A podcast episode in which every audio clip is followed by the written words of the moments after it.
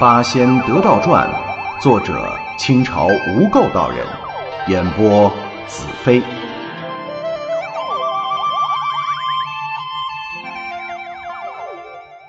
八仙得道传》第三十七回：金山成古迹，报得再来生。下。马姑娘的丈夫古书生回来了，却发现家破人亡，他心中万分悲痛。来到妻子投河的地方，将所得的金银全部扔进水中，大哭一场，弃家而去，遁入空门。后来这件事传入了水晶宫，龙王请出马姑娘，对她说明原委：贤夫妇结烈孝义，神鬼共亲；尊夫既已出家，前程未可限量。夫人不日，当由寡人送至冥府，再转人生。千年功行至此即可圆满。寡人念你夫妻贤德，早已命江神就在夫人自尽之处，借着尊夫所制的金宝之气，于水面若干亩涌出一座孤悬江面的岛山，供后人凭吊。传谕时候已久，近日想来可以实现了。马姑娘又悲又喜，感激叩谢。后来。这江中果然涌出了一座大山，世人有知道山出现的原因，因此便都称为金山。千百年来，这座山越积越高，地面也越来越广，至今视为中国名胜之地。这都是后话，不用再说。单说马姑娘的魂魄，得龙王送去投生，因念念不忘那座金山。那可以说是因为自己丈夫才留下来的，因此她转世为人，就投胎在金山脚下一个姓何的人家，乳名蓝仙。这孩子呀，十世的慧根，仙灵不昧，生下来就能说话，跟张果一样，而且呢，从小不进荤腥，这叫胎里素。等年龄稍大一点儿，就立志修道。他的父亲何杰、母亲刘氏都是忠厚善人，深信仙佛。见女儿呢如此诚心，也很支持他的志向，不去阻拦。啊，这样开明的父母很少见呐。时光飞逝，转眼过了十几年，蓝仙发现在家修持啊，对自己并没有多大的进步。于是呢，就跟爹妈说了，自己想要离家远游，访求仙人传授大道。何杰夫妇一听这话，难过了。他俩年过四十，就这么一个女儿。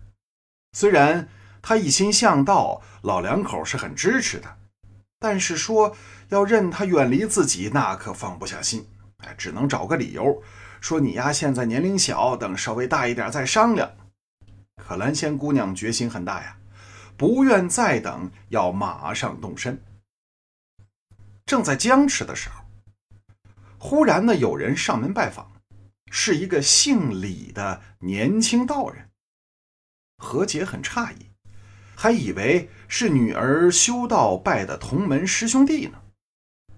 跟蓝仙一说，蓝仙不知道怎么回事啊，我没有什么同门师兄弟呀，哎，莫名其妙的。当下，父女俩呢就双双出来见这个道人。只看这道人长得真帅。风神秀逸，五官俊俏，骨相清奇，飘飘若仙，哎，绝对是一个大帅哥。蓝仙一看这道人，顿时呆住了。这倒不是颜值控啊，因为蓝仙觉得好像在哪儿见过这道人一样，看着很眼熟。道人见了蓝仙呢，也是一副吃惊的神情，但很快恢复正常，上前向父女俩行了个礼，两人急忙还礼。问这道人仙香法号，道人一面就坐，一面笑着说了：“贫道姓李，名玄，是河南嘞，和女公子素世有缘，转世坠地时念女公子前生之事，特来一会，以了结这段夙缘。”当即说了一番前因后果。原来呀，这蓝仙姑娘在七岁的时候。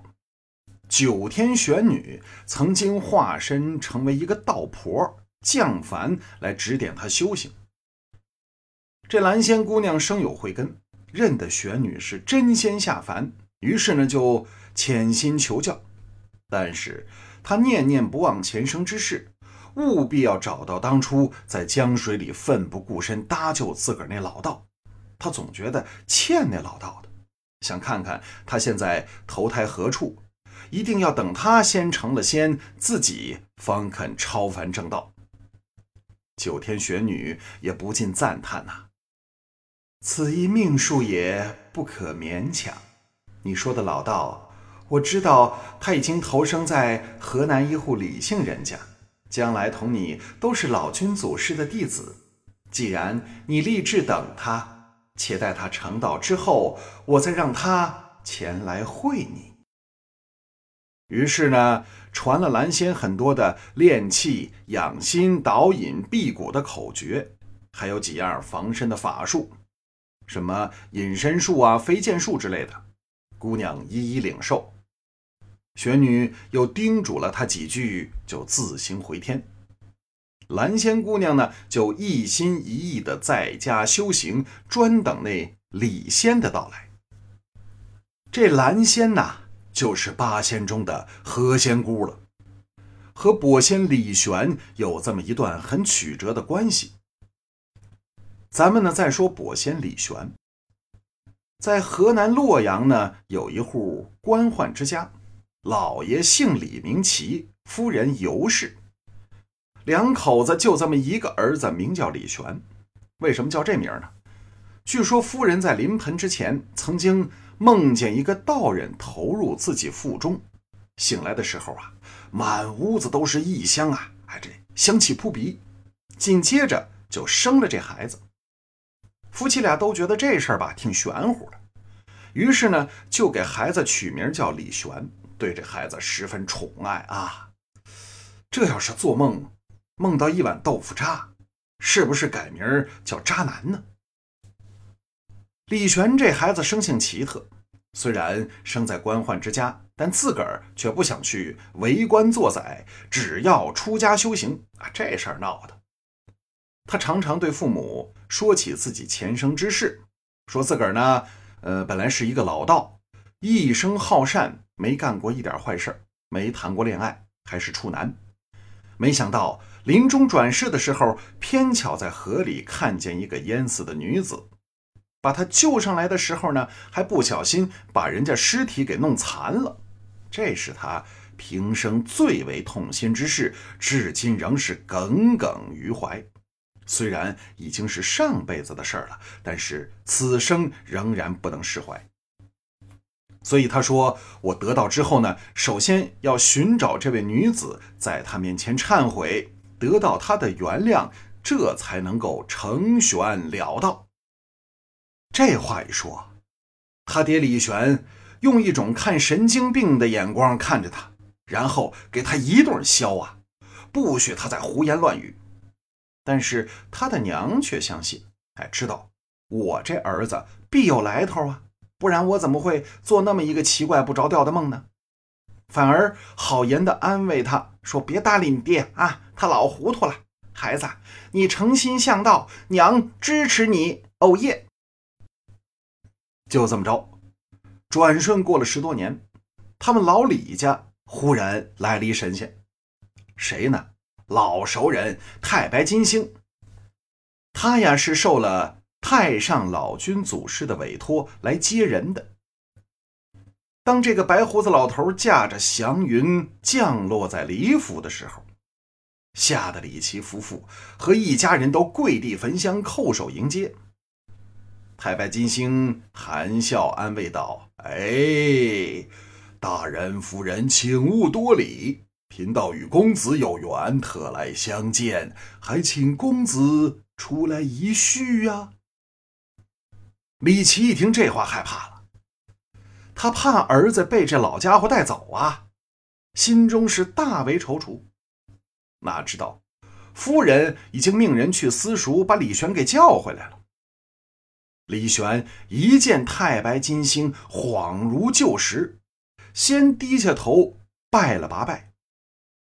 太白金星上前拉着他的手，哈哈哈哈哈哈！一别千年，还能记得贫道吗？说着，照李玄的脖子上啪啪啪连拍三下。李玄顿时醒悟了自己前九世的事情，沧海桑田呐！慌忙跪地磕头，口称：“师傅，快救弟子超脱苦海！”太白金星一声冷笑：“哼，天下没有这样容易做的神仙。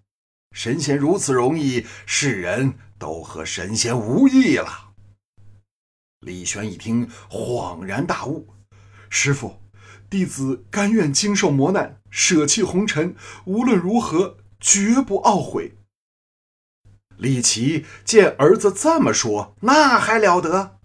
刚想阻止，就看太白金星把这袍袖一挥，顿时满屋子金光。等金光褪去，太白金星和李玄早已不知去向，光天化日，拐卖人口啊！本集播讲完毕，感谢收听。